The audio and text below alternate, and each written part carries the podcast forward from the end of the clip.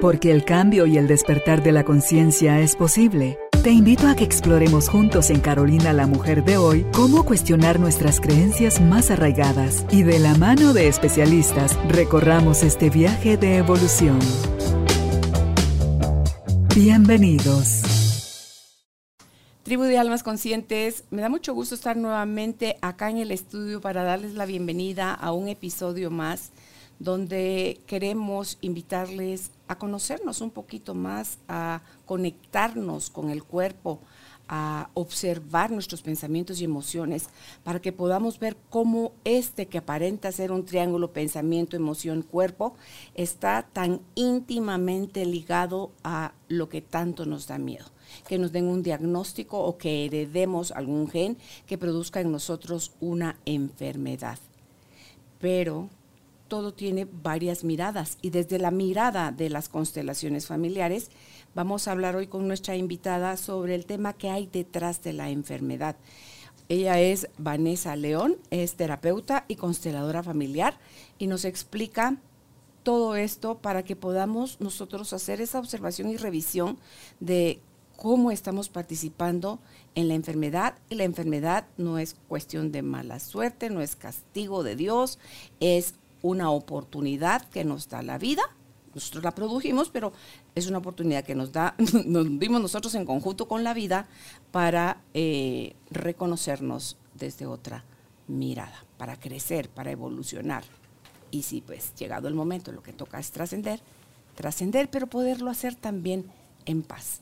Si ustedes están listos y están listas, nosotras también. Bienvenidos, bienvenidas, empezamos. Vane, bienvenida nuevamente al estudio. Gracias por por traer este tema que está a la orden del día, ¿verdad? Sí, pues gracias Carol, gracias por la oportunidad.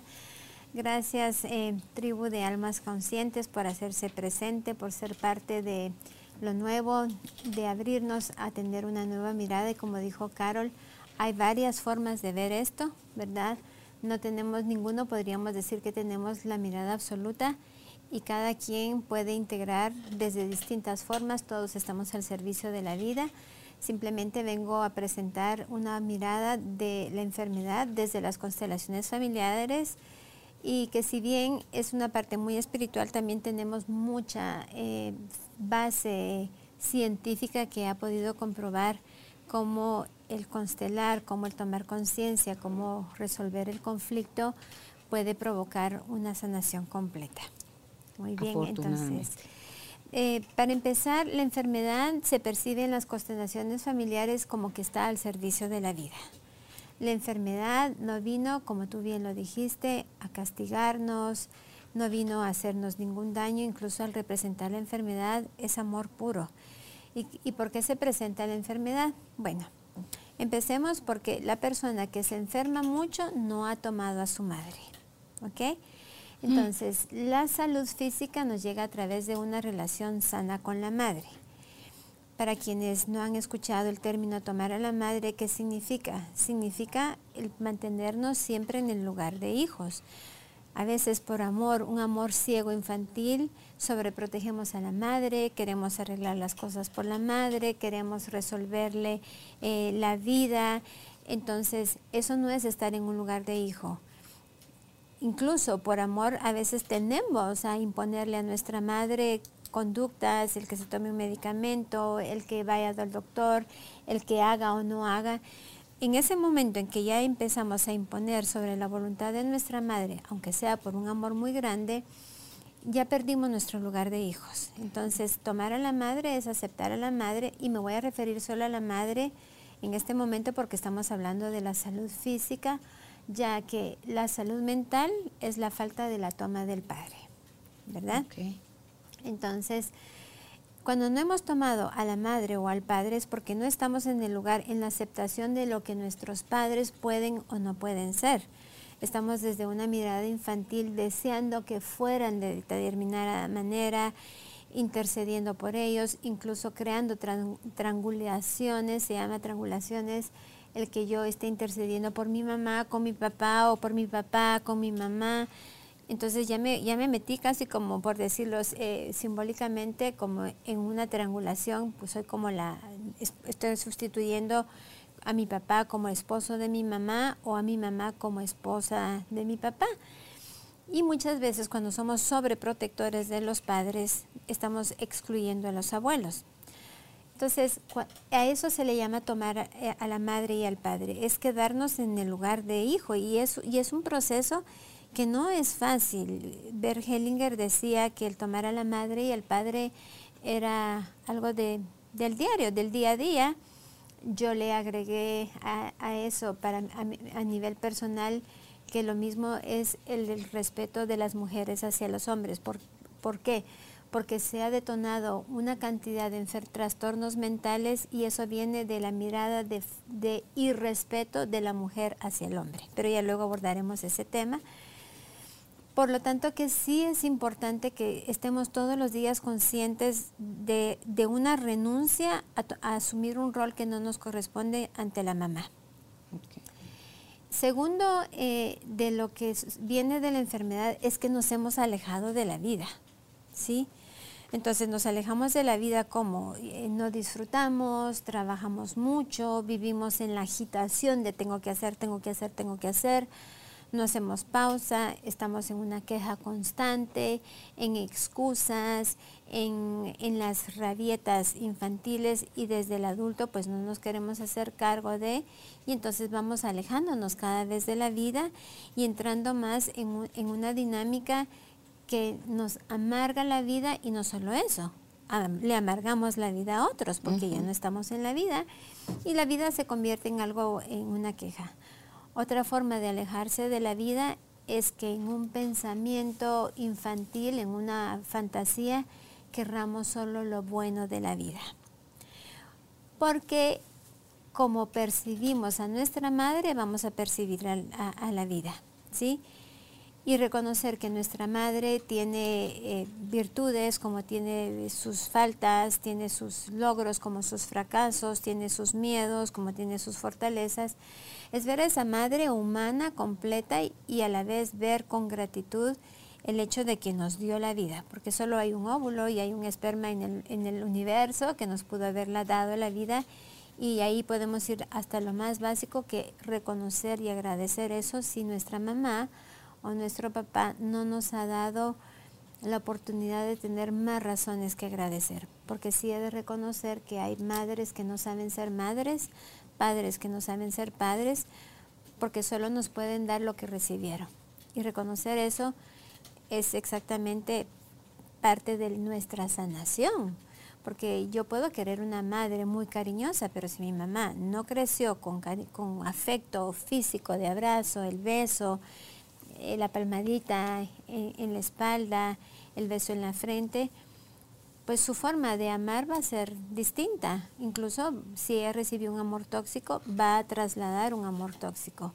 Cuando nosotros analizamos cuál es la historia de nuestra mamá como hija y vemos que no recibió algo de lo cual nosotros estamos pidiéndole, ahí es donde, es donde empezamos a entender que los padres solo damos de lo que recibimos hasta que tomamos conciencia, como programas como los tuyos, libros o de crecimiento eh, eh, personal, que nos hacen tomar una conciencia, decir, puedo actuar de manera distinta, puedo hacer algo distinto, puedo eh, decir algo diferente.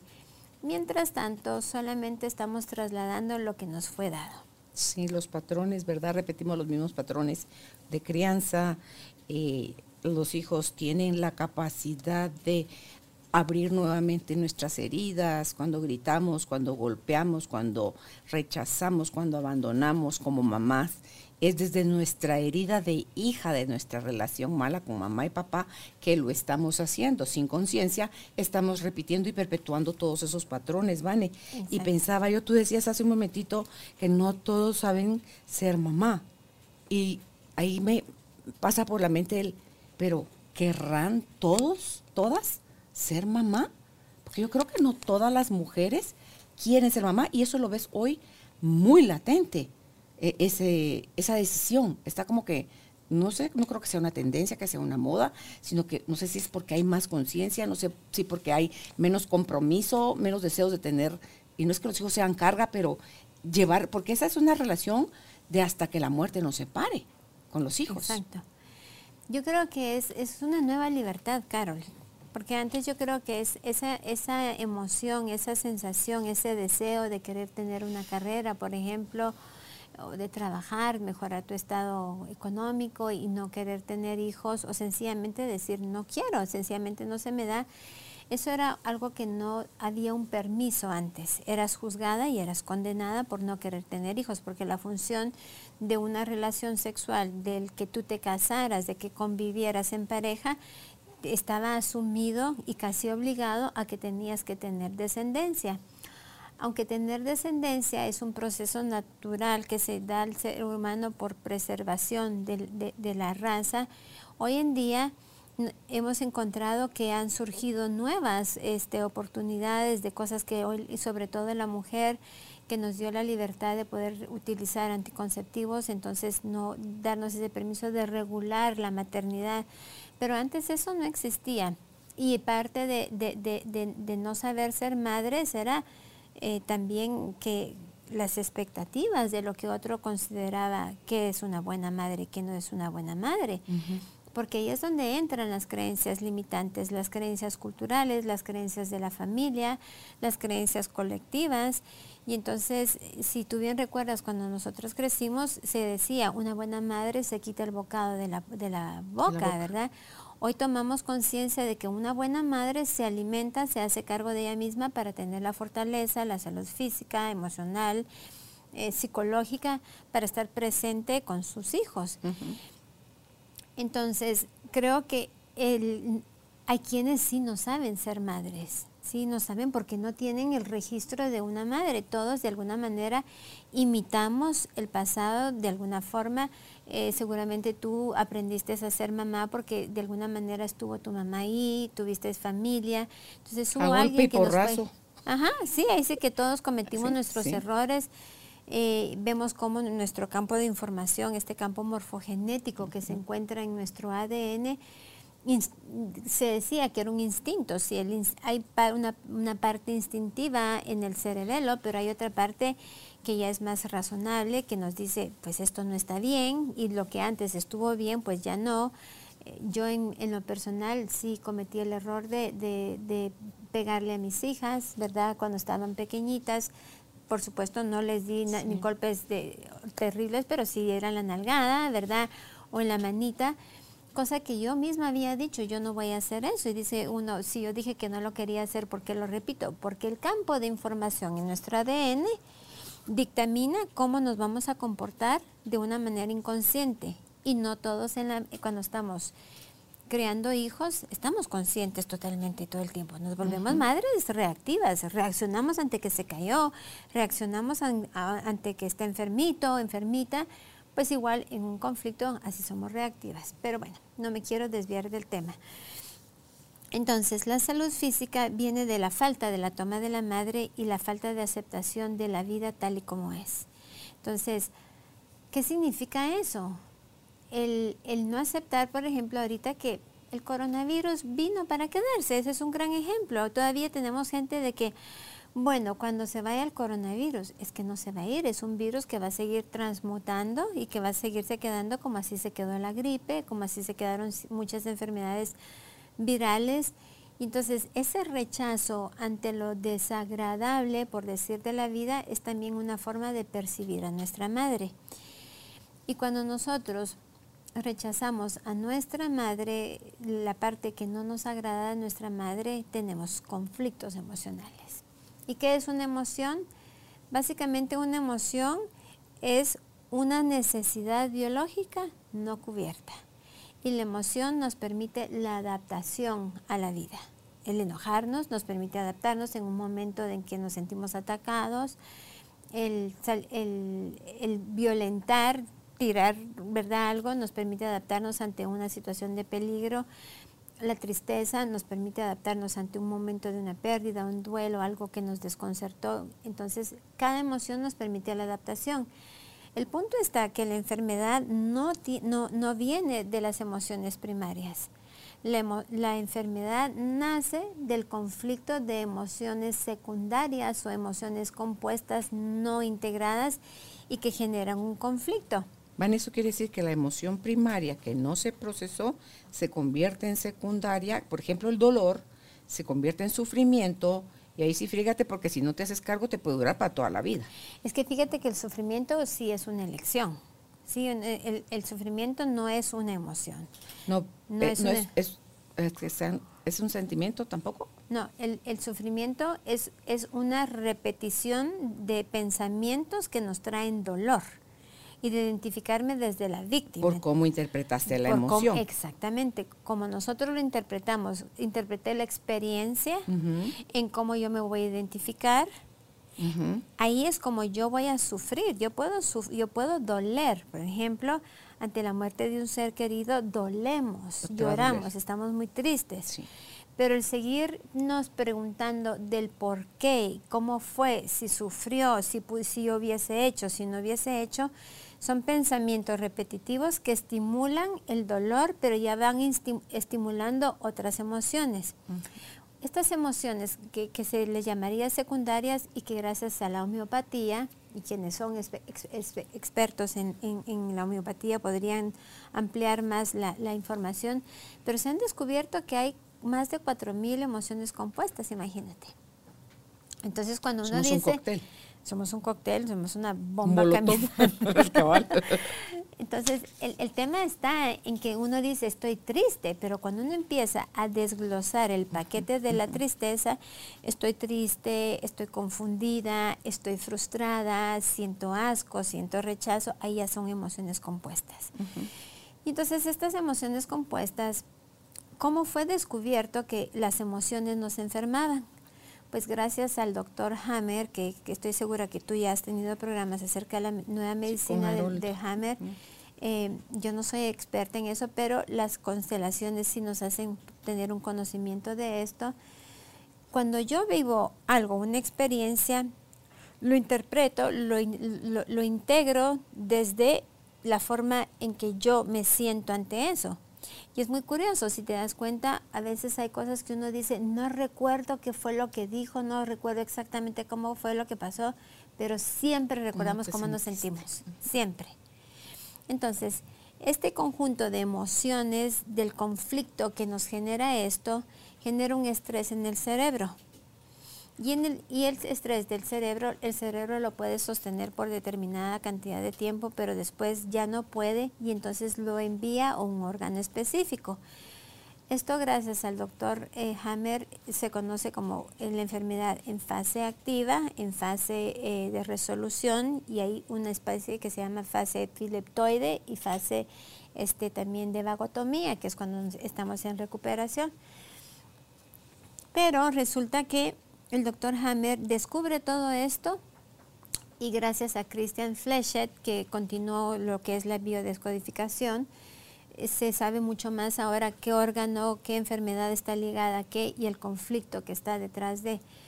El doctor Hammer, después de que el hijo de un príncipe eh, italiano le dispara a su hijo accidentalmente y lo mata, a los meses desarrolla cáncer testicular y su esposa cáncer del ovario. Y entonces él siendo un oncólogo dice, ¿cómo es eso? Que yo ahora tengo cáncer y mi esposa también. Y entonces empieza, no sabe ni por qué, pero empieza a preguntarle, dice, aquí tiene que haber algo más que no estamos viendo acerca del cáncer, por ejemplo. Y como estaba trabajando en el departamento de oncología, él viene y empieza a preguntarle a sus, a sus pacientes, mira, ¿y cuál es la, tragedia de tu vida, cuál es el drama, tienes algún conflicto, y empezó a darse cuenta que habían factores específicos que tenían en común.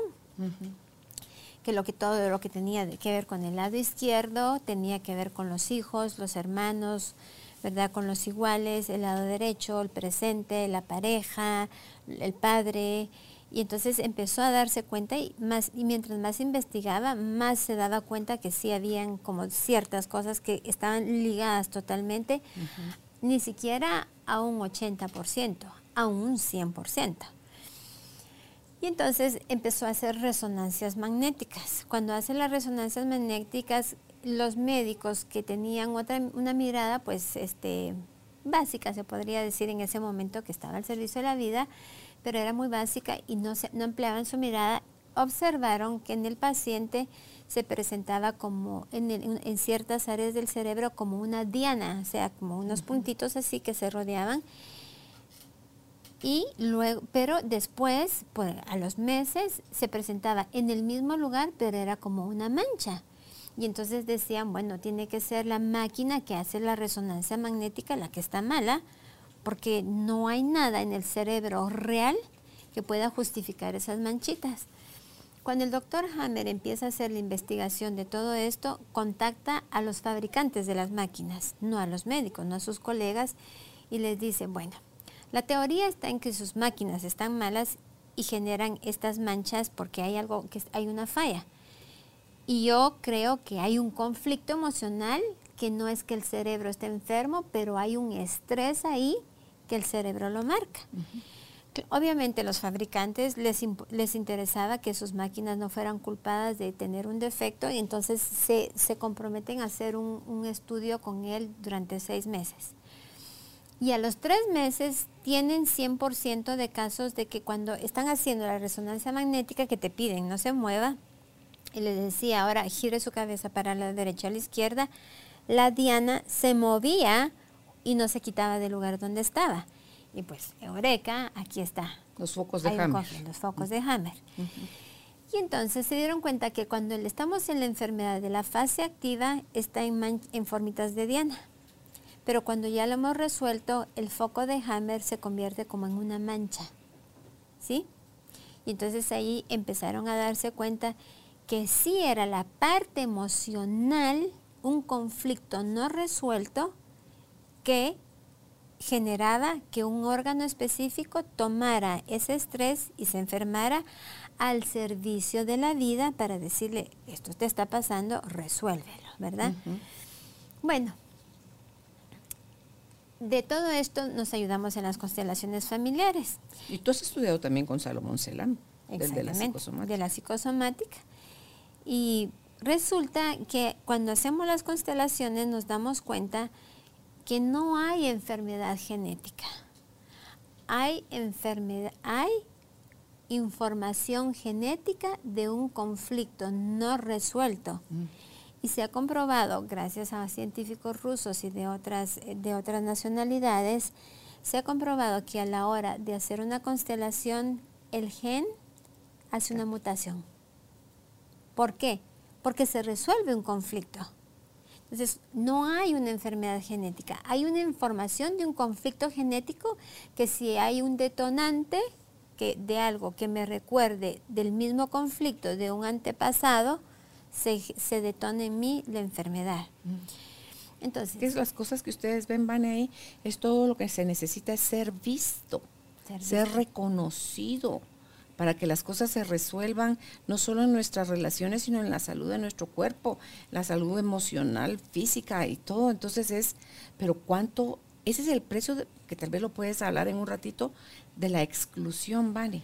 Pues fíjate que exactamente a eso iba. Ah, ok. Resulta que cuando estamos en la fase activa de la enfermedad, ¿por qué hablo fase activa? Porque como en las constelaciones no se puede dar una información a menos de que hayan habido un mínimo de 500 a 1000 constelaciones que verifiquen esta información.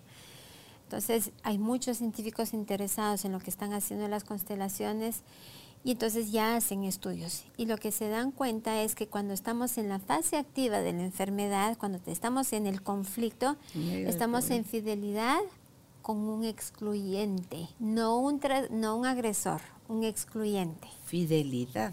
Fidelidad a un excluyente. Entonces, alguien que excluyeron de, No, alguien que excluyó. Al, que excluye. Yo soy, o sea, si yo estoy yo enferma. Soy excluyente. Sí, yo soy, estoy en fidelidad, estoy viendo al excluyente. Es como un yo como tú o el qué. Exactamente, es un yo como tú, yo igual que tú, ¿ok? Entonces, en un amor infantil vemos que el excluyente porque hay, hay, hay, hay, exclusión por fidelidad, hay exclusión por mandato y hay exclusión por creencia rígida. ¿Puedes hablar rápido de una de cada una de ellas? Por ejemplo, por amor yo puedo percibir a un excluyente, un, bisabuelo que decía que era muy rígido, eh, que las mujeres tenían que tener hijos y que no podían trabajar y entonces de alguna manera en mí de manera inconsciente yo digo, sí, yo tengo esas creencias. Y cierto, la mujer no debería de trabajar, debería dedicarse a tener hijos. Y esa rigidez en donde yo juzgo a alguien que eh, me dice, bueno, pues yo no quiero tener hijos, y entonces ya digo, ay, no, ni siquiera le quiero hablar porque es mala influencia para mis hijas, eh, su punto de vista no estoy de acuerdo. Entonces ya hay, ya hay una, una sensación de que yo sé mejor, yo soy superior, y mi moralidad me hace ver a esa persona como menor que yo, menos que yo peor que yo. Entonces, y cuando hago la constelación y se mueve y ahí sale que estoy en conexión con el bisabuelo, la frase ahí es... Tú por ti y yo por mí. Mira qué fácil. Tú por ti y yo por mí y decirle, así fue para ti, querido bisabuelo, ahora yo, la adulta, elige algo distinto. Esa es una fidelidad por amor. Pero otras veces, por mandato, creamos también creencias rígidas, excluimos.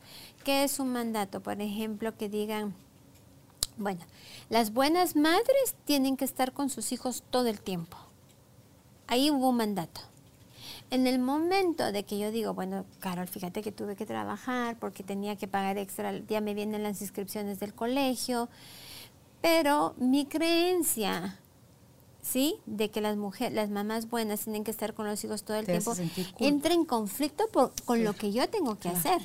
Pero tengo un mandato sobre de mí que pesa en mí de que no soy que no soy buena madre porque no estoy con, con, mis hijas todo el tiempo entonces está en el conflicto de que trabajo más para pagar lo de la inscripción del colegio o me eh, acepto que soy y acepto que soy una mala madre o soy una buena madre pero no tengo para pagar el colegio a mis hijas. Entonces, ese conflicto que viene de una exclusión, ¿sí? De juzgar a las madres que tienen que trabajar para poder sostener a los hijos, incluso para ayudar al esposo a poder cumplir con esas necesidades básicas del niño.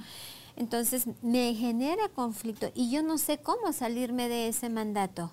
Y una constelación lo gestiona, porque resulta que viene ese mandato, viene de mi tatarabuela, de mi bisabuela, mi bisabuela se lo trasladó a mi abuela, mi abuela a mi madre, mi madre a mí. Y entonces, hasta que yo no hago una constelación o tomo conciencia y digo, no, ahora dejo contigo tu rigidez y te devuelvo tu creencia. Con respeto, por supuesto, con respeto funcionó para ti. Sí, todo lo que es soltar debe hacerse con respeto. Con mucho respeto. Entonces, eso nos puede volver excluyentes. Yo puedo venir y juzgarte a ti porque tú estás trabajando mucho y tal vez tú quieres eh, eh, salir de la inscripción, salir de los útiles. ¿Y por qué yo, desde mis creencias rígidas, voy a decidir si tú eres buena o mala madre? Pero en el momento que yo determino que tú eres una buena o una mala madre, ya, ya estoy en el excluyente. Ya sea por mandato, ya sea por fidelidad, y, todo se basa en creencias limitantes. Con los juicios tan rígidos que tenemos, Vane, estamos excluyendo a diestra y siniestra. Ah, no, y miren, no es, no es lo mismo tener una opinión. Yo puedo tener una opinión y decirte lo que estábamos hablando, ¿verdad? Hay ciertas cosas que deberían estar mejor organizadas, esa es mi opinión. Tenés la superconciencia que solo es tu punto de vista, tu es opinión. mi punto de vista y una cosa es que, como bromeaba contigo de esto y lo otro, que yo ya, ya mi opinión haga daño a otros. Porque yo puedo tener un punto de vista. Ahí ya estoy condenando, ya me estoy dando el rol de Dios, de tomar manos en el, en el asunto. Y un adulto acciona. El niño se queja, pero no resuelve. Entonces estoy siempre en exclusión, ¿verdad? En el picoteo, ¿ve? Y ahí, y contándole a Judith y a Juan Pablo, ¿y esto para qué? Para realmente cuál es mi punto. Quiero ganar a gente a mi equipo, pero no quiero accionar para encontrar una solución. Entonces no salgo del excluyente. Entonces, por amor, por mandato, y dijiste otro. Ah, y porque tenemos las y todos están ah, eh, regidos por creencias de rigidez y excluyentes, creencias limitantes. ¿Sí? Entonces, esta rigidez de que me aferro a esta creencia que en su momento estuvo al servicio de la vida. Pero lo que se nos pide hoy es irnos adaptando a la vida. Y las personas, muchos creemos que adaptarnos a la vida es ir perdiendo nuestra moral. Pero la moral, esa energía asesina, si ya, hace, ya te hace que tú excluyas a otros. Nuestro trabajo es respetar que cada quien pueda vivir su vida como pueda, yo respetar y hacerme cargo de la mía. eso hace un adulto. No tenemos que estar de acuerdo. Vanessa, mi mamá no tomó a su, a su mamá, por ejemplo, a mi abuela. Yo puedo tomar a mi mamá o se me hace más difícil tomar a mi mamá si ella no tomó a su propia mamá. Es que estás adelantada, Carol. Ay, lo siento. me estás leyendo la Lo mente, siento. ¿no? un poco cuidado aquí. Es que tú solo me lleva el- que me está leyendo la mente. Porque otra forma de estar en el excluyente es estar en fidelidad a alguien que no pudo tomar a sus padres. Entonces a esa persona que se convirtió en la pareja de su mamá, en la pareja de su papá, metafóricamente hablando, ¿verdad? Em, yo estoy en fidelidad a esa persona porque mi abuela no pudo tomar a su, a su madre, entonces yo no puedo. Entonces ya el desorden es porque ya ni sé ni por dónde, ¿verdad? Entonces, esa, esa fidelidad, porque ella es casi solo, es, casi siempre es por amor de ver ese desorden y dice, yo igual que tú, tú no pudiste tomar a tu mamá, pues yo tampoco puedo tomar a la mía. Y lo hicimos justamente este fin de semana cuando di el taller de, de- de- de la enfermedad, como hubo un par de, de estudiantes que decían, es que yo quiero tomar a mi mamá, pero resulta que mi mamá no me ve. Y, entonces, cuando hicimos el, el- el ejercicio Movimiento. de yo eh, estoy viendo, estoy en fidelidad a esa persona que no pudo tomar a sus padres y le dijimos, tú por ti, yo por mí, y, veo a tus padres, te devuelvo con ellos, que son frases sanadoras, automáticamente te ves que en el momento que uno toma a su madre, muchas veces la madre toma la suya, la abuela toma la suya, y, para que surjan las enfermedades graves, por ejemplo, eh, como cáncer, eh, diabetes, em, eh, problemas de renales, enfermedades que son graves, enfermedades del corazón, tuvo que haber habido una no toma de la madre por lo menos de tres generaciones para que surja una enfermedad grave. Entonces esto es lo que tú me preguntabas. A la hora de que yo, Vanessa, trabaje en tomar a mi madre, que tome conciencia, supongamos que mi mamá no haya tomado a la suya, por resonancia de amor, se empieza a ordenar todo y empieza a fluir ese amor, esa reconciliación entre, madre e hijos. Y no es solo eso, Vane, dicen que el presente es lo único que existe, porque ni, ni mañana ni ayer ya no existen, sino que solo hoy. Y que además desde la física cuántica dicen que ni el espacio ni el tiempo es algo que, que sea real al final. Entonces, aunque yo esté sanando aquí ahora, teniendo esta nueva conciencia a través de que se hace el movimiento, lo puedo ver en constelaciones, digo las frases sanadoras, ala, es que de verdad es como que le salieran alas a uno, yo amo esos, las constelaciones las amo. Entonces, ves cómo al sanar tú, toda la hilera de ancestras van en recuperación también ellas, como quien dice, chiviricuarta, por mí, por todos, o cuando, cuando jugábamos Cruz Roja.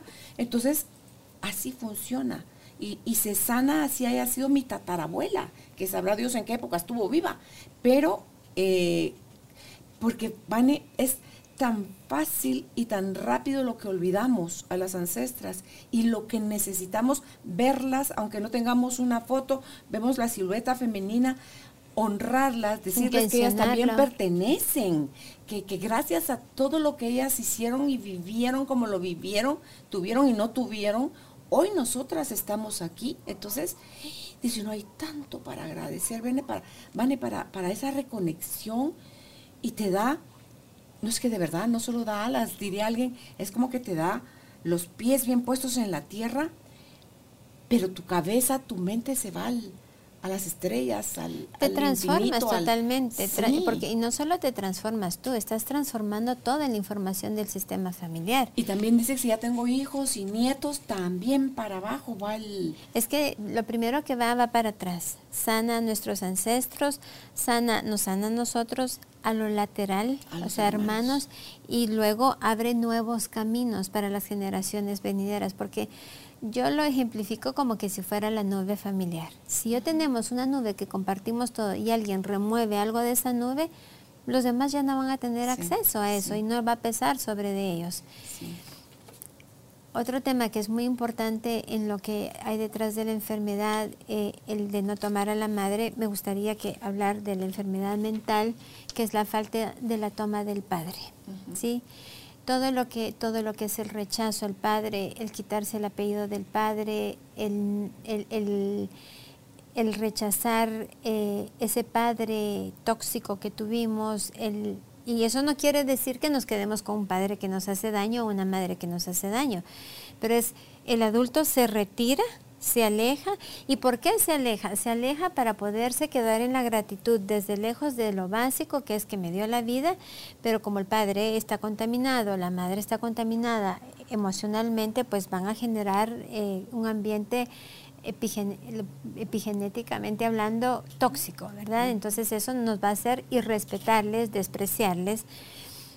Y entonces, cuando rechazamos al Padre, cuando no hemos tomado al Padre, lo más probable es que tengamos tendencia a las adicciones y los trastornos mentales. Y hoy en día, eh, de lo que yo te hablaba, Carol, que hay mucho joven eh, con trastornos mentales, unos se los autodiagnostican, pero la mayoría son reales de depresión, tienen disasociación, tienen eh, psicosis, tienen bipolaridad, tienen esquizofrenia. Pero hoy nos estamos dando cuenta que es el resultado de muchas generaciones de mujeres que hemos vivido con desprecio hacia lo masculino. Entonces, ¿qué puede sanar eso? Es empezar a ver a los hombres con respeto. Y en el momento que las mujeres escuchemos la palabra respeto, nos ponemos como que somos porcoespines, ¿verdad? así ya a la defensiva porque relacionamos la palabra respeto con sumisión. Y el respeto en las constelaciones familiares, su base es la honestidad. Entonces yo puedo decirle eh, a Boris, le puedo decir, bueno, este, pues no, no estoy de acuerdo con lo que tú dices y eso no me agrada. Pero en lugar de decirle, va, sí tienes razón y darme la vuelta, voltear los ojos, decirte a ti, Carol, no está en nada, eso ya no es respeto. Entonces ya lo le estoy despreciando. O cuando decimos, eh, ay, es que como es hombre es un inútil, ¿verdad? Claro, en, algún momento todas, todas hemos dicho algo que, que, que es despreciable hacia los hombres, pero hay, hay, hay, hay, conductas despreciables y hay conductas despreciables, ¿verdad? Entonces, no es lo mismo que tú y yo digamos, ay, es que qué chillón, si es una gripe, imagínate tuvieran un hijo, y lo decimos con humor pero a la hora de tratarles no les decimos eso es un inútil, no sirves para nada, ya, ya es como ya es un ataque directo.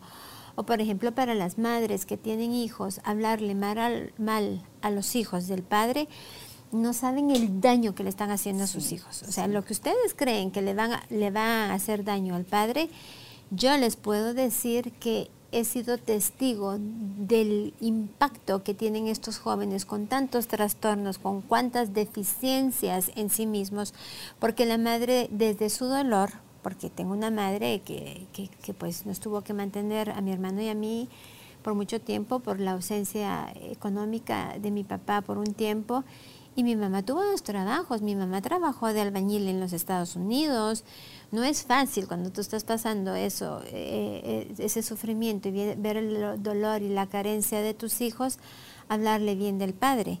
Pero si no le podemos hablar bien, mejor no hablemos. ¿Sí? Así de sencillo, porque a mí también es, hay que ser íntegro con uno mismo y decirle a los hijos, no tiene nada que ver contigo nosotros les damos o no el permiso a nuestros hijos de que amen a papá. Exactamente, y que amen esa mitad de ellos, ¿sí? Que amen esa mitad de ellos. Entonces, la enfermedad mental tiene que ver con eso, con lo desprecio al hombre y, o con la fidelidad a un despreciado. Sí, en este caso es distinto. Excluido y despreciado, ya te, sí, Entonces ya excluido y despreciado. Y aparte, por ejemplo, si tenemos un ancestro que hizo un daño y no quiso asumir el daño que hizo, pues muchas veces diremos yo por ti y estaremos en expiación. Expiaremos, pagaremos por. Contrario a lo que las personas hablan del karma, que dicen que el karma es lineal, si yo hago, pues el boomerang me va a regresar a mí. En las constelaciones familiares, la, resonancia de sanación y de compensación es en espiral, ¿verdad? Es en espiral. Entonces, el sistema eh, va así y en unas va seleccionando y en otros nos vamos poniendo de voluntarios. Y cuando nos ofrecemos de voluntarios, entre los cero meses de, de, de nacimiento, es decir, en el periodo de gestación, hasta los seis años, porque somos amor puro amor puro y somos almas, o sea, no somos máquinas, no somos, claro, tenemos un cuerpo, un cerebro, pero es la parte de la materia, pero en nuestra conciencia, que somos seres en evolución, tenemos una conciencia de amor puro y en esa época como somos amor puro, nos hacemos de voluntarios, decimos yo por ti, yo igual que tú, ¿verdad? Lo ves como tragedia, como problema, como enfermedad, como lo ves como todo proceso está a mi servicio y para mi evolución. Y, y, el, y, el, y está al servicio del sistema, porque ese es el tema. Háganse de cuenta que el sistema es como una linda casita que cuando excluimos se va llenando de hoyitos, como que si fueran goteras. Entonces esa exclusión no es permitida ante los ojos de algo más grande. Y cuando hablamos de algo más grande me refiero a Dios, Jehová, Alá, como le quieran llamar, pero es esa presencia divina que tú y yo llamamos Padre, Madre, Dios pero que cada, como cada quien lo quiere percibir. Buda, esa, no permite la exclusión porque todos pertenecemos.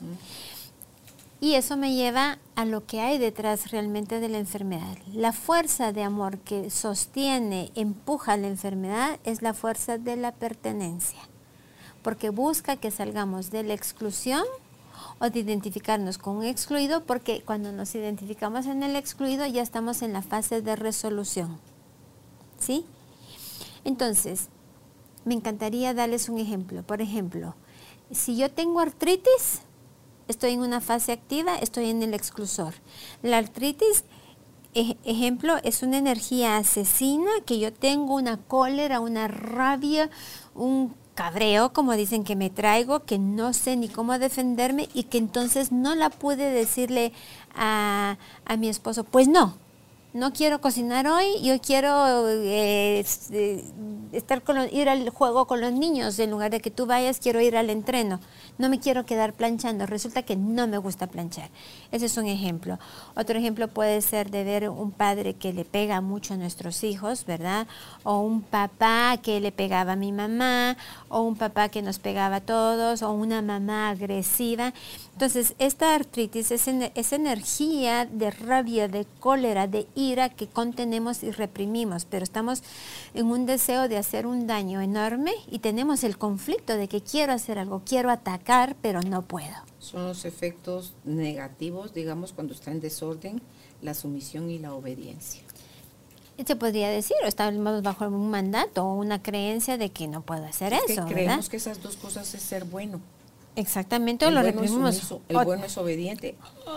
O nos lleva la tiznada cuando nos defendemos, porque yo, yo tuve que vivir, que me metí a defender y me fue muy mal, ¿verdad? 30 días sin salir.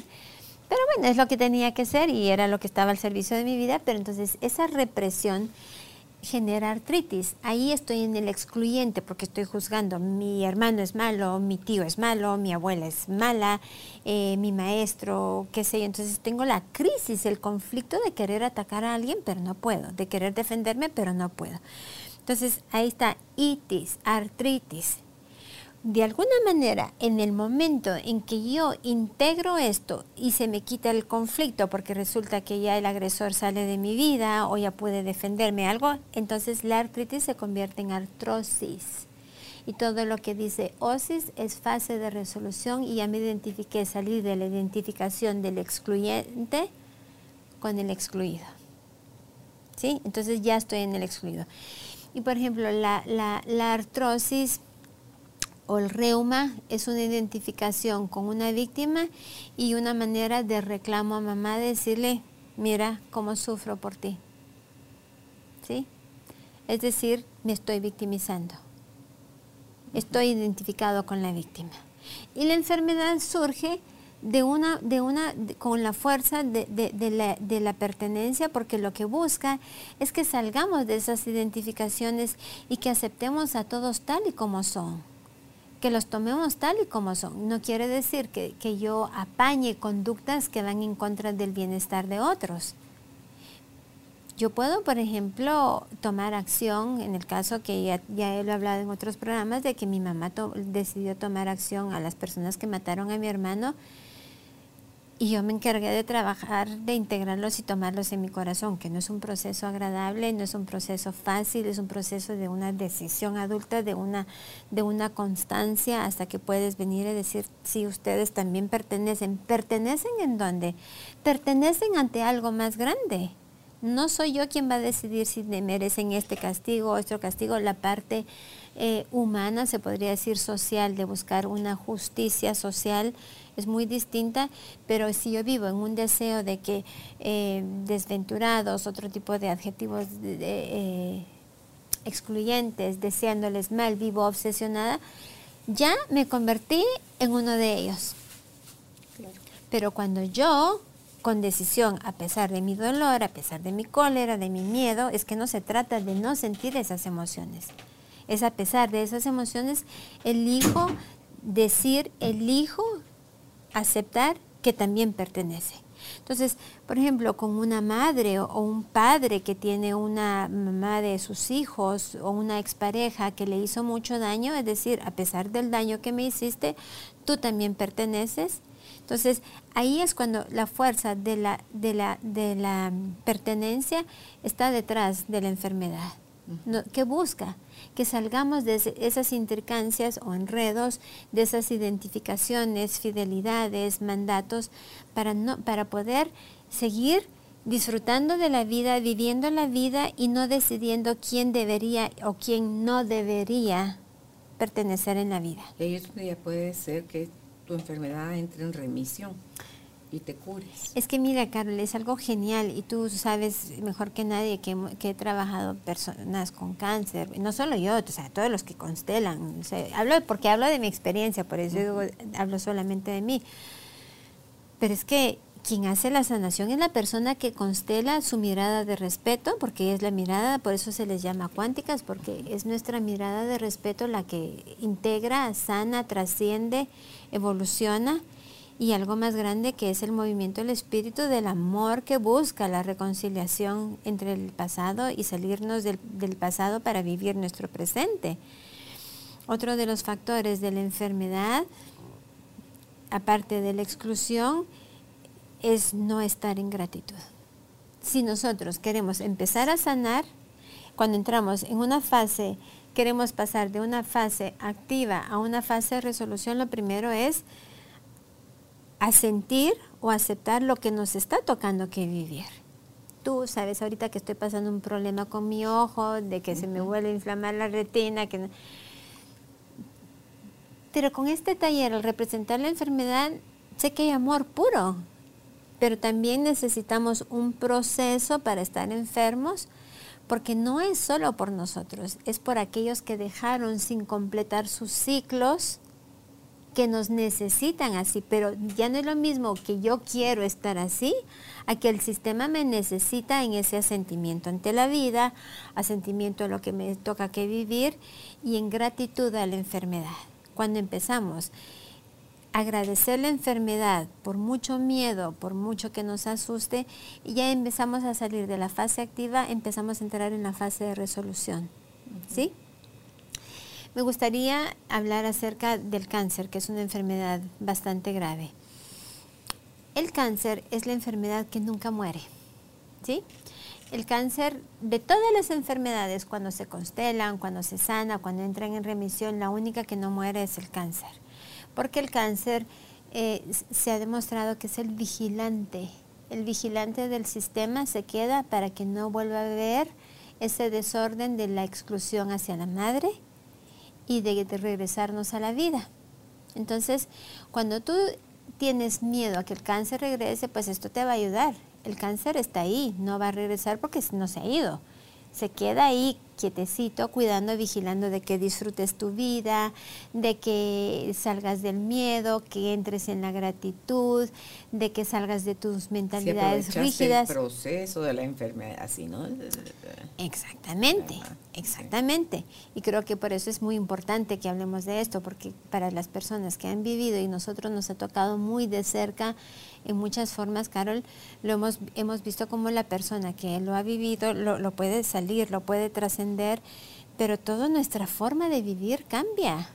Estamos más presentes, estamos más en la gratitud, nos reímos más, nos hacemos más cargo de nosotros, salimos de fidelidades, salimos de juzgar, eh, tenemos un corazón más abierto, somos más flexibles somos menos rígidos.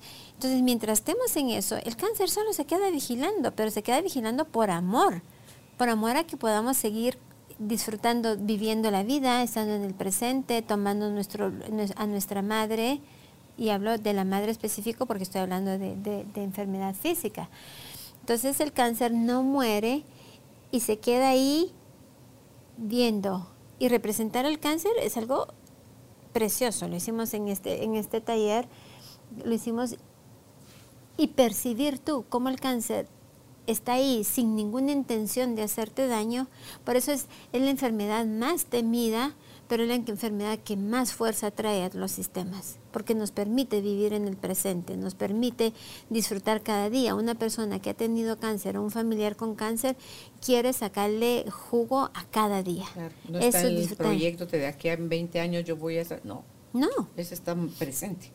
Y otra cosa que es, muy, es maravillosa es que eh, para quienes son médicos, la forma en que te den el diagnóstico puede que tú generes metástasis o no.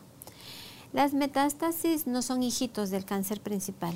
Las metástasis, comprobado con la medicina eh, eh, del doctor Hammer y con las constelaciones, son nuevos conflictos. Por eso es que hay muchas personas que tienen un cáncer, por ejemplo, en el útero y en la forma como integran la información, como integran las noticias, cómo se les da las noticias, saben que tienen un cáncer y luego está el nuevo conflicto y vas a darte cuenta que muchos hacen metástasis en los pulmones. Y en los pulmones el conflicto de tengo miedo a morirme, ¿qué hay después de la vida? ¿Será que Dios me va a recibir? ¿Será que me voy a ir al infierno? ¿Qué va a pasar con mi familia? ¿Van a sufrir muchos sin mí? Son nuevos conflictos, por lo tanto cada, cada, cada metástasis tiene un conflicto distinto. Y cuando uno representa cada metástasis, cuando uno hace la constelación de lo que son las metástasis, cada uno te, va a dar una información distinta. Bueno, y aquel que va hasta ahorita al médico y le dicen, ups, tiene cáncer, pero resulta que no tiene cáncer en una parte del cuerpo, tiene cáncer en siete partes diferentes del cuerpo al mismo tiempo. Tiene siete conflictos. Tiene siete conflictos. Aunque se los cacharon todos juntos. Aunque se los agarraron todos juntos. Pero el doctor Hammer decía que el cáncer ya está en fase de resolución. Pero ¿qué es lo que se empiezan a hacer? Empiezan pero resolución no necesariamente es sanación. pero estamos en el proceso de. Pero ¿y los que se mueren? No, no, los que se mueren es porque era su destino. Y esos que se mueren en una, en, en, una enfermedad tan grave son los que dejan más amor, porque ellos son los que se llevan el conflicto. Son los que más sanan al sistema. ¿Sí? Entonces, cuando una persona muere de un cáncer, eh, tenemos la historia de un, yo tengo la historia de una amiga que su esposo era de la, eh, había un porcentaje de un 12, creo que es un 12, un 15%, de, no menos, un 5% de las personas de ese tipo de cáncer que no se sanaban. Y él fue de ese, de ese 5%. Pero pues, sufrió muchísimo, estuvo muy bien por mucho tiempo. Pero el tema está que quienes se llevan, mueren a través de esa enfermedad son los que del sistema los que se llevan el conflicto. Son los que más aman al sistema. y los que no tienen deseos de quedarse en la vida y su enfermedad ni tan grave es, igual se van, porque ponle incluso los falsos diagnósticos, los falsos positivos. Te dan un diagnóstico falso y le quedan dos meses de vida. Ups, y se murió. Ay, qué pena, no era de él ni tenía la enfermedad, pero se lo creyó. Pero te metió el conflicto, la creencia, le diste fuerza. ¿ah? Entonces, lo que realmente te, te mató fue el conflicto de saber que tú mismo te empezaste a condenar a muerte. Y hay personas que le dicen, mire, a usted le queda tanto tiempo de vida, dice, vamos, bueno, vamos a ver, y viven años, años. Pero también es lo que tú decías, es que tenemos creencias acerca de, y le ponemos una carga muy grande a los médicos también, ¿sí? Porque los médicos tienen que dar su diagnóstico. Y yo, yo sí quisiera aclarar que las constelaciones estamos a favor y el servicio de los médicos. No, para para, para los, las constelaciones no hay medicina buena ni medicina mala es la medicina que te ayuda. No hay médico malo, no hay médico bueno, es el médico que te puede ayudar. Pero nosotros tenemos una gran responsabilidad de ayudar al médico a ayudarnos. Y también de poder cuestionar al médico y decirle, ok, a lo mejor busco un segundo diagnóstico, busco otra alternativa. Y no porque el médico sea malo. Es que hay algo, hay, un, hay una, una sabiduría interna que te dice, no es por ahí. Y hay quienes también les sirve la enfermedad. Entonces hay personas que tienen enfermedades crónicas. No sé si tú te has encontrado con una persona que vive enferma de algo todo el tiempo. Ah, le ha sacado beneficio a eso. Le ha sacado raja, o sea, a lo grande. entonces hay quienes... Mucha utilidad la enfermedad. Tiene mucha utilidad, me victimizo, entonces ahora puedo manipularte, inspirarte lástima hacer que hagan lo que desde alguna creencia limitante creo que yo no merezco hacerlo a menos de que esté enferma, no descanso si no estoy enferma. Y yo te podría decir que hasta hace unos años era así, si no estaba enferma yo no me daba permiso de descansar. Todavía tengo conflicto con descansar, pero estoy consciente y me lo, me lo permito y lo hago con alegría. Pero sí fui de esas víctimas de que a menos que me tire la gripe, y lo decía de una manera heroica. Sí Ay, no, es que me dio una gripe que esta sí me botó a la cama. Es Imagínate. Ay, qué responsable soy. Sí, vale. Y si no es la enfermedad, es el accidente. Ah, sí, claro. El, bueno, y el accidente nos dicen también cambia de rumbo. Los accidentes cambian de rumbo. Entonces yo quiero que empecemos a ver que si, eh, por ejemplo, la gripe es una fase de resolución de algo que yo emocionalmente gestioné, todo lo que es virus. A lo que no llore. ¿Sí? Entonces, sí ponte que a ti te dices, pero a mí me dio diferente la gripe, a mí me dio tos y a mí lo que me dio fue un cansancio terrible. Ok, entonces saqué palabras que no pude, no pude decir, secretos que no eran míos, gestioné eso que en algún momento me tragué palabras o me arrepentí de lo que dije o que sé lo, lo estoy integrando, lo estoy resolviendo pero resulta que a Vanessa le dio fiebre, le dio dolor de huesos, le dio mucha, mucha moquera, le lloraban los ojos. Entonces, lo que gestioné yo fue el llanto no llorado por el mío y el de mis ancestros, o mm, el llanto de mi madre. Em, si me dio fiebre, liberé mucha culpa, porque la fiebre es culpa. Eh, si me dolieron los huesos, gestioné muchas eh, creencias o conflictos de desvalorización. Entonces, por eso cada gripe nos da a todos distintos, porque cada uno está resolviendo algo. ¿Sí? Entonces, cuando nos da gripe, ¿qué podemos hacer? Cuidarnos y agradecer de que algo se está, se está resolviendo entre nosotros. ¿Sí? Es darnos cuenta que estamos en una fase de resolución. Algo se está gestionando y que ahora yo podré, entonces nos entra el cansancio. Vane, ¿y con los hipocondríacos? el hipocondriaco sencillamente quiere estar identificado con un exclusor o con un, excluido. Viven en eso, no, hay, no están en su adulto. El hipocondriaco necesita identificarse con la enfermedad. Uno tiene conflicto con su madre, aunque sea, aunque sea imaginaria su enfermedad, necesitan estar enfermos, identificados con la enfermedad, identificado con un exclusor y un excluyente. Y si tú oyes a un hipocondriaco, si le escuchas hablar, vas a ver que tiene creencias muy rígidas emite juicios muy, muy, muy condenatorios. Yo muy... no he conocido nunca ni uno. Ah, yo sí, yo sí he conocido así de que... Y entonces son como, ¿la vida es blanco o es negro?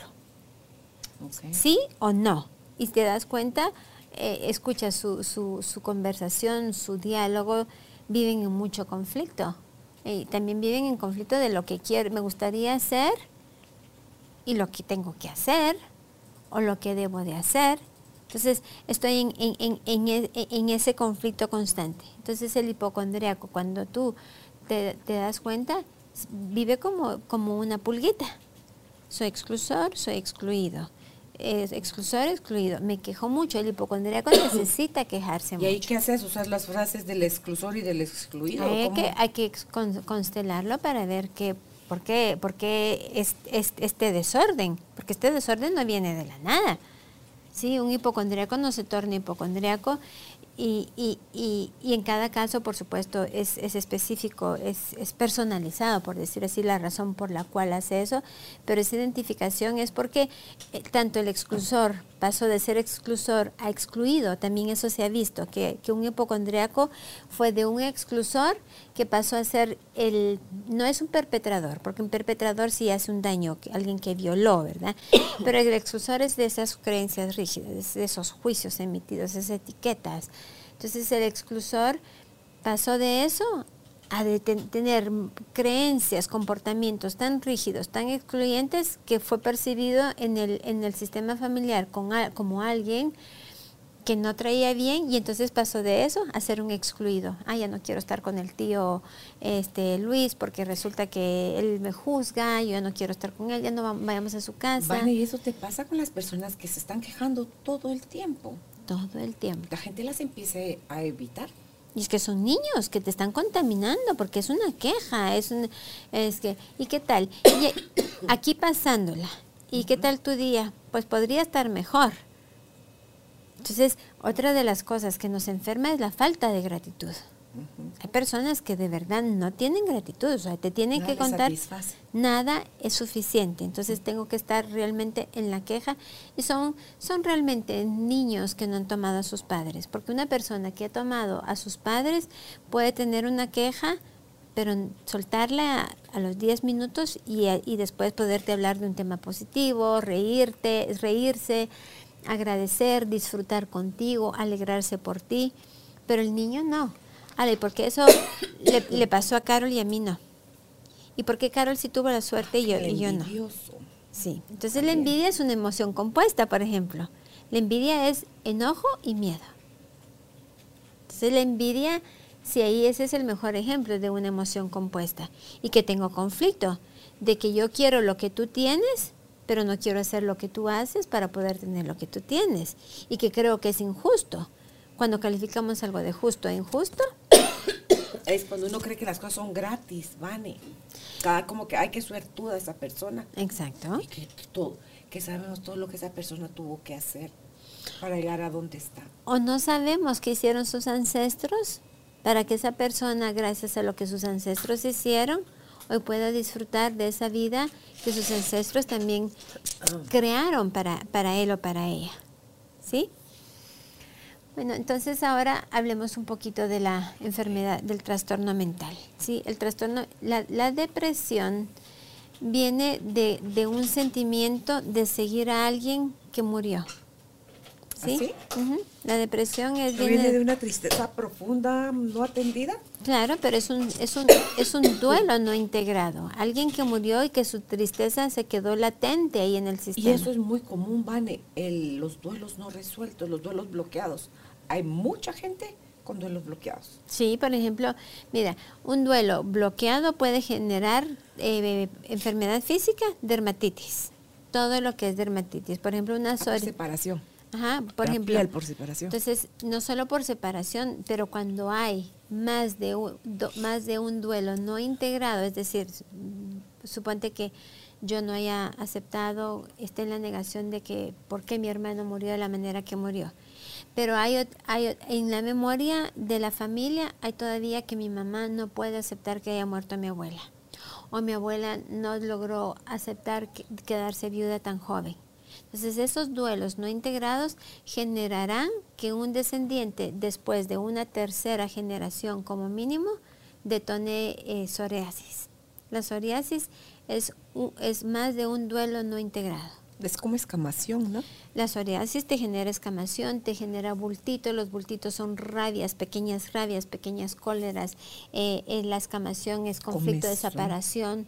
Incluso eh, la, la, la, dermatitis, la psoriasis es el no poder aceptar que, que, que, ya no esté esa persona que me sobaba la cabeza. ¿Tú te acuerdas que Salomón nos dio ese ejemplo, ¿Verdad? Ese ejemplo.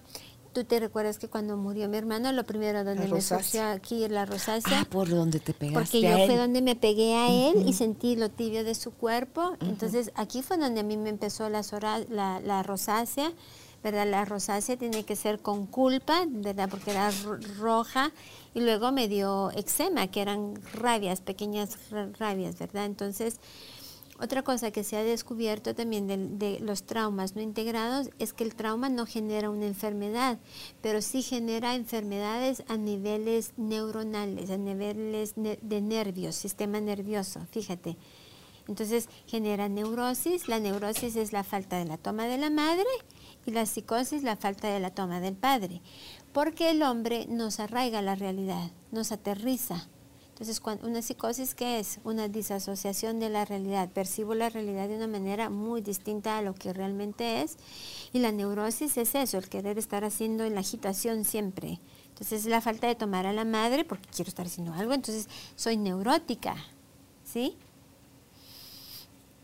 Y si soy psicótica o tengo brotes psicóticos, todos los seres humanos realmente eh, sanos, se podría decir, vamos a tener pequeños brotes en alguna situación por adaptación a la crisis, a la situación, pero ya tener el trastorno, entonces cuando alguien me dice yo padezco de, depresión y, y, y, y sí me gustaría puntualizar esto, porque hoy en día he visto muchos jovencitos que se identifican con la enfermedad, pero porque se autodiagnostican, porque se hacen los exámenes en las redes sociales.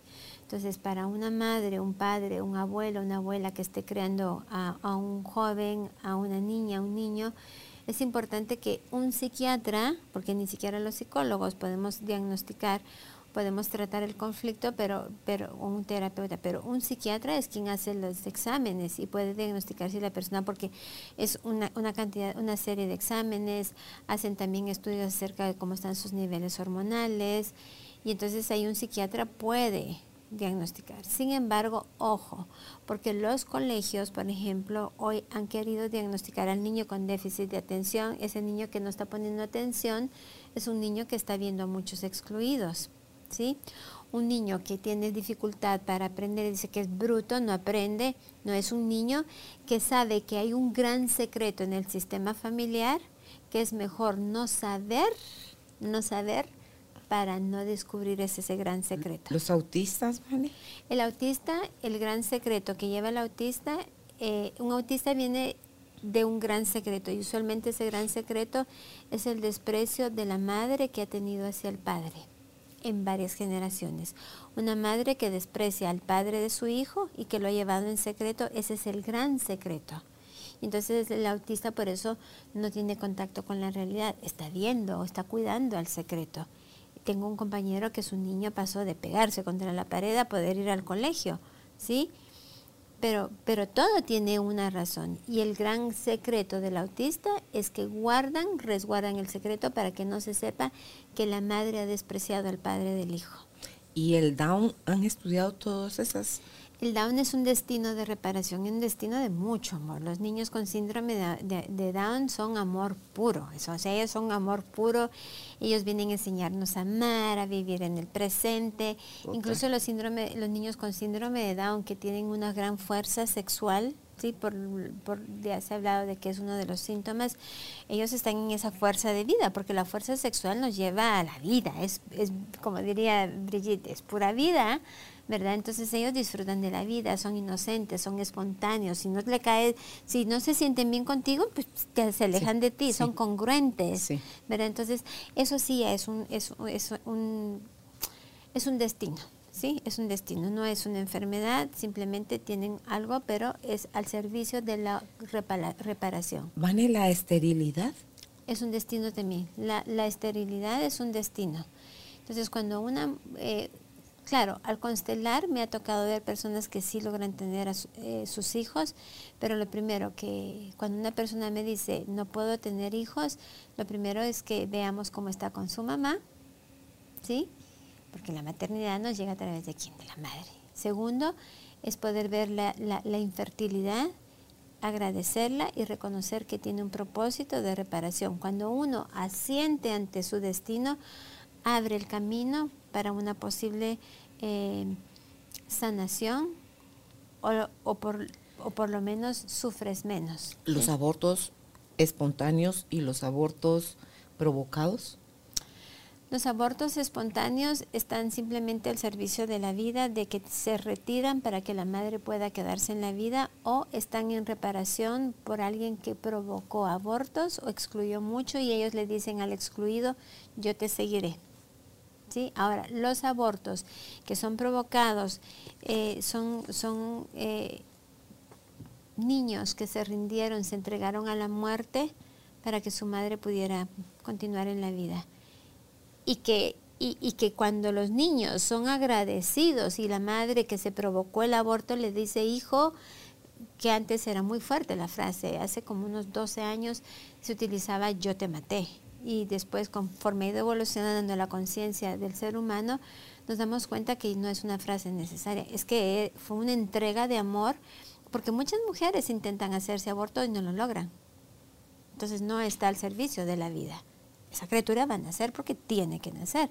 Sin embargo, el amor del niño por su madre de saber que no es el momento adecuado y quiere que su madre se quede en la vida, se entrega a la muerte. Y cuando es agradecido por la madre y por el padre, si el padre lo sabe también, el niño se convierte en amor puro, en amor puro y se le toma en el corazón y ya los hijos que sí eligen tener ya no tienen que cargar con el sentimiento de culpa de estar vivos y su hermano no, o su hermana no. ¿sí? Eh, por ejemplo, una, hepatitis son enfermedades graves que tienen que, que, que, el conflicto de, de, la pérdida de, del territorio, ¿sí? El páncreas, cuando una persona tiene problemas de páncreas, tiene que ver con el conflicto de que pasó algo que no entiendo, es que no entiendo qué pasó aquí, una gran tragedia que todavía no la logro integrar, no entiendo. Entonces, el páncreas lo, lo, lo, recibe el conflicto y cuando tú te das cuenta y, a la hora de constelarlo, la persona que representa el, páncreas dice que no, no, no, sé qué pasó. Y cuando inmediatamente tú dices, no sé qué pasé, pasó, no entiendo, no sé, siento que no logro comprender algo, me siento perdido, no, no, entonces es, ese, ese gran conflicto, pasó algo, pero no logro entender, no, logro encontrarle ni pies ni cabeza, ¿sí? Los intestinos, que es conflicto de territorio, también, eh, por ejemplo, cuando tienen colon irritable, que es fase de resolución también, o, eh, siempre nosotros cuando vamos a, cuando hago una constelación, siempre veo si estamos en la fase activa o la fase de resolución, pero por ejemplo, es territorial, ¿sí? ¿Sabes? Como dice Salvador, es una guarrada. o hiciste una trastada o te la hicieron. Exactamente, y no pude aceptar, o, estoy en fidelidad a un ancestro que el quien hizo la guarrada, eh, ¿verdad? No quiso asumir y yo estoy en fidelidad a las víctimas, llevando la, la, rabia de ellos, del daño que les hizo mi ancestro y que no lo pudo, no lo, no lo pudo o no quiso repararlo, porque a veces no podemos y a veces no queremos. Hay tres más que te quiero preguntar, las enfermedades renales, las enfermedades cardíacas o las de las venas, el aparato circulatorio? Mira, lo que es las venas son las vías que nos llevan a la familia. Porque ¿qué lo hacen las venas? nos lleva a la sangre. Entonces la forma de que yo perdí el camino hacia mi familia, ¿sí? Lo que me obstruyó regresar a mi familia, lo que me, obstruyó regresar hacia mi familia, poder reconciliarme con mi familia y me mantuvo en la exclusión. Lo cardíaco tiene que ver con la pérdida de territorio emocional, el no sentirme querido, ¿sí? El sentir nada de lo que yo hice fue suficiente para sentirme amado. Entonces es un conflicto de mucho amor. Pega en el corazón, ¿sí? Pega en el corazón. Y las enfermedades renales tiene que ver con la falta, con el, conflictos de miedo, pero también tiene que ver con conflictos de pérdida de identidad. Ya no sé ni quién soy. Yo ya no sé si soy eh, hija de mi mamá o hija de mi papá. Yo no sé, ya no sé ni quién soy perdí mi identidad, pensé que era, por ejemplo, le podría dar a un niño que es adoptado y que no le dicen que es adoptado, entonces no sé quién soy. No sé si soy, y me lo vienen a soltar ahorita, de verdad. y, en el fondo el adoptado sabe que ahí hace falta algo. Exactamente, pero su, su, fidelidad, no le su fidelidad de los padres que le están gestionando la vida no le permite tomar a sus padres, porque si ellos no los toman, no tiene permiso, entonces genera mucho conflicto. Y me gustaría, antes de que, de que se podamos cerrar el programa, hablar de lo que significa el trasplante. ¿sí? Los de órganos. Los trasplantes de órganos. Okay. Los trasplantes de órganos, aunque ha ido evolucionando mucho, fíjate que hasta hace aproximadamente siete años, cuando constelábamos a una persona que donaba un órgano en vida. Entonces vamos a hablar. Hay dos formas de donar un órgano. O sea, tú lo donas o tú lo recibes. Esos son dos vías. diferentes. hay, pero hay dos formas de donar. Yo en vida te doy un pedacito de mí o yo en vida muero y estoy consciente de que muero y quiero avisar que voy a distribuir los órganos que puedan cosechar, o yo ya me morí y se dona un órgano a tiempo, que tengo ya tengo muerte cerebral, yo ya no tomé la decisión. Entonces, ¿quién toma el órgano? Vamos a hacer que yo soy la donante y tú eres la receptora.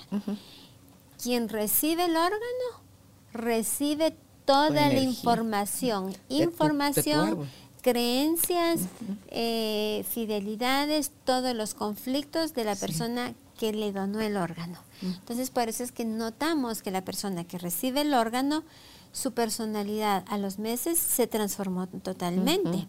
Han hecho películas de eso. Han hecho películas de eso. Sin embargo, hoy en día y a través de lo que hemos hecho en el trabajo última hora, en el momento que la persona que va a recibir el órgano agradece al sistema familiar del donante, lo agradece, lo honra y renuncia al propio, ¿sí? Renuncio a mi propio destino porque yo paso a ser parte de la persona que me va a dar el órgano. Del sistema del otro. Ajá, entonces renuncio a mi propio sistema para poderme quedar en la vida. Esa actitud transforma en mí y me permite que de alguna manera de mi sistema familiar yo pueda cumplir con algún destino que quedó pendiente, pueda tomar el, el, destino de la otra persona, porque también no solo tomo su información, tomo su destino. ¿Sí? Y lo pueda hacer con más amor, ¿sí? Al servicio de qué? De la vida en, general. Está al servicio de la vida. Ponele, hay donaciones con las que el que te está dando se va a seguir vivo. Por ejemplo, un riñón. Yo que lo recibo, mejoro mi vida, tú que lo das, puedes seguir viviendo. Pero me quedo en zombie. ¿Así? ¿Ah, si no lo trabajo bien, ¿Y qué pasa si no lo hice antes de? Y ahorita que lo estoy oyendo, ah, ok, ¿lo puedo todavía trabajar? Claro que sí. Es que como tú misma me lo dijiste, no había presente, no solo presente. No hay tiempo ni, ni, no hay tiempo, ni espacio. Simplemente desde que yo hoy me enteré que doné un órgano y, y, y, los incluso psiquiatras y psicólogos han estado en colaboración con todo esto, no con las constelaciones familiares, pero estudios de que la persona dice es que no sé, me siento apática, no tengo ganas por la vida, funciono, tengo una rutina, pero estamos así como en modo automático, entonces les llamaron en modo zombie. Sin embargo, a la hora de constelar, agradecer, la persona de alguna manera siente que su renuncia a ese pedazo de sí tuvo un propósito y no sabemos qué es lo que sucede. Hay una mutación que la persona empieza como que a recuperar parte de la vida aunque no vuelve a quedar igual porque ya perdió parte de, sí, pero vuelve a disfrutar de la vida. Sin embargo, eh, son personas que donan órganos por bienestar de alguna manera, eventualmente van como eh, eh, simbólicamente hablando, van como marchitándose, ¿sí? No se mueren, no, no es que pierdan, pero de alguna manera es como que se van marchitando por dentro, como que siento que ya no estoy vivo pero es porque perdí toda esa parte mía sin conciencia de lo que estaba haciendo. Ahora, una persona que insiste en que mis órganos tienen que ser donados, lo que se ha descubierto que la creencia que hay detrás de esto es de no me quiero morir. Y para no morir, vivo a través de otros. voy a seguir vivo a través de otros. Ahora, con la sangre es distinto. Con la sangre Las transfusiones. Una transfusión de sangre es como una, es una inyección de alguien que, tiene mucha vida, porque eh, te hacen muchos exámenes, si estás bien, si estás sanito, si estás en edad, y, es como, te llega como un impulso de vida. Entonces la persona que recibe la, la transfusión hace un pico alto así, que dura un tiempo y luego disminuye, porque como la sangre se está filtrando constantemente, si no ha resuelto el conflicto de la persona que está enferma, vuelve a caer en lo mismo. Sí, hombre, sí dicen que con esto que cada siete años estamos totalmente renovados. ¿Y cómo es que la enfermedad, yo tengo 40 años de tenerla? Es porque yo la sigo activando porque ya me identifiqué, ya soy la enfermedad, no tengo una enfermedad, me convierto en la enfermedad. Y aparte de eso, ya perdiste fuerza de vida, ya no tienes solución. Una persona que tiene una enfermedad crónica, que sabe que hay otras posibilidades y no hace nada, que es muy distinto. La cosa es que yo haga algo, pero yo no quiero hacer nada, quiero quejarme. De alguna manera, la vida percibe mi falta de mi, no, mi presencia de desgano o mi falta de gana por la vida, entonces esa fuerza se remueve de mí, se, se, retira más bien, se retira de mí y mi, y mi destino es permanecer enferma porque ya no tengo la fuerza de la vida. Entonces voy a tener enfermedad crónica, enfermedad tras otra, voy a vivir crónicamente enferma, pero es porque perdí la gratitud, el gozo por la vida, el sí a todos como son, el, hacerme flexible ante mis creencias, saber que me cuesta, pero aquí voy haciendo la lucha, tratando de adaptar, de gestionar lo distinto. Esas personas son las personas que viven enfermas. Cuando voy a, quiero terminar lo de los trasplantes, porque cuando una persona dona sangre, entonces se recibe una gran fuerza, pero luego pierde porque la sangre se está procesando. Ahora, lo que no se había hablado antes y que lo constelamos para representarlo es la transferencia de heces por flora intestinal. Y resulta que el donante está de alguna manera representando a todos esos que nuestro sistema, o sea, yo recibí ¿sí? transferencia de, de, heces por la flora intestinal, yo que recibí a esos en mi sistema familiar, habían creencias de que estos son la porquería de la vida, estos son la sociedad de la vida y excluimos y la otra persona representa a los, a los excluidos y yo soy el excluyente. Cuando yo recibo, le lleva un tiempo al cuerpo integrar porque estamos recibiendo todos esos que excluimos. te lo pongo con nombres. La Carlita fue mi donante. Ajá. Y yo lo hice. Sí. ¿Hay quién es quién? Tú tenías fidelidad con excluyentes. Ay, Jesús. Sí, y ella tenía fidelidad con excluidos. Y Entonces viene ella y te traslada. Yo lo digo desde solo una constelación. No puedo validar que eso sientas tú, porque esto es a niveles de transgeneracionales. Estamos hablando de si mínimo, imagínate, tienen que ser tres generaciones mínimo, estamos hablando, yo he hecho constelaciones de 11 generaciones atrás.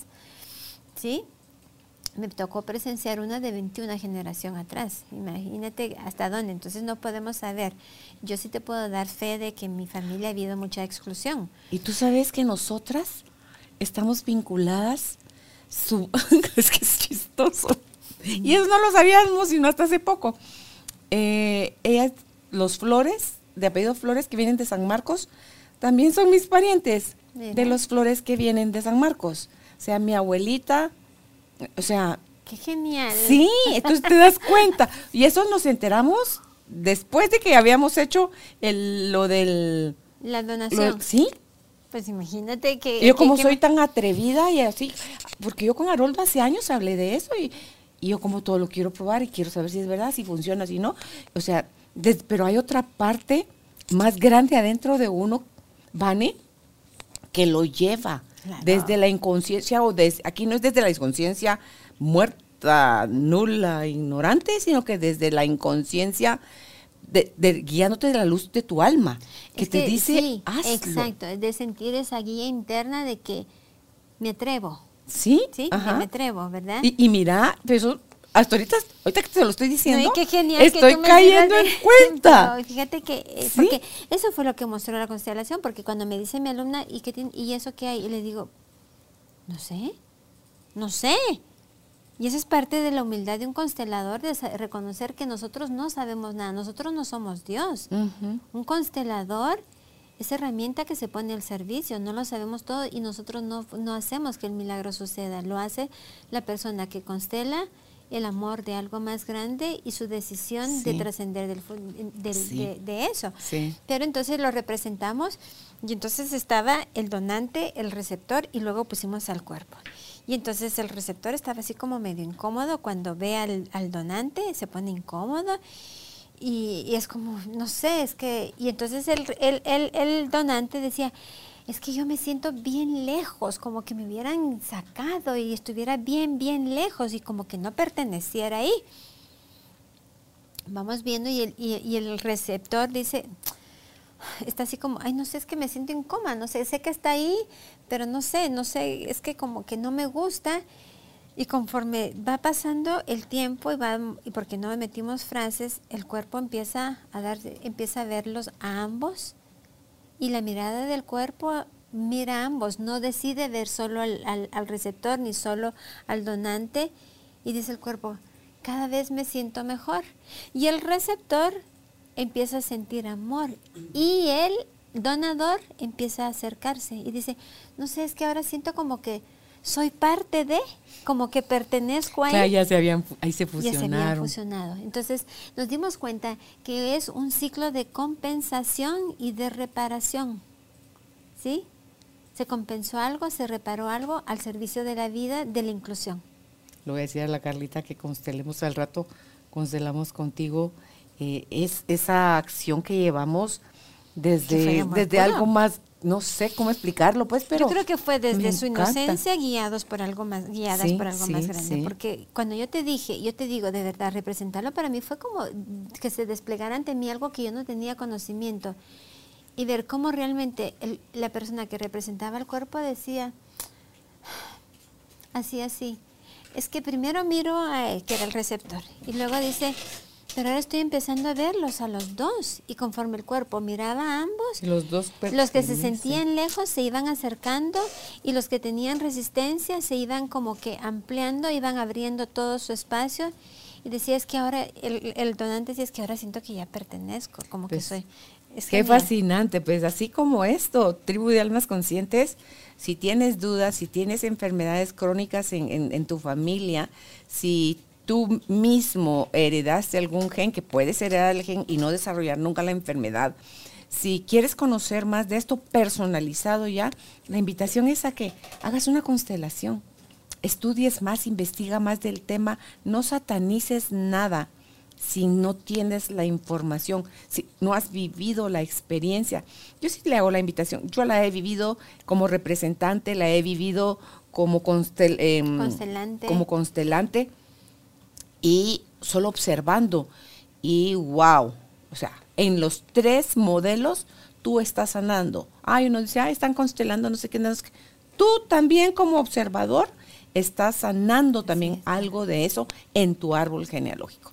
Entonces es, vivan la experiencia y, y, recuperemos la salud, porque al cabo eso es, nuestro estado natural es ese, ¿verdad? Entonces, eh, todo esto es con amor para, para ustedes, con la idea de recordarnos mutuamente que todo lo que tú sanes en ti y en tu árbol familiar, nos estás favoreciendo a nosotros en nuestro proceso de sanación y todo lo que nosotras sanamos en conciencia también te favorece a ti en tus procesos de sanación. Así que gracias, Vane. No sé si quieres cerrar con alguna frase, algún último concepto. ¿Qué nos puede garantizar el no estarnos enfermando? Es estar en el sí a la vida, en la aceptación de que hay, hay cosas agradables como desagradables y tomarlo todo, estar en nuestro lugar eh, como hijos, en, el, en tomar a la madre y al padre con respeto, aceptando que son seres humanos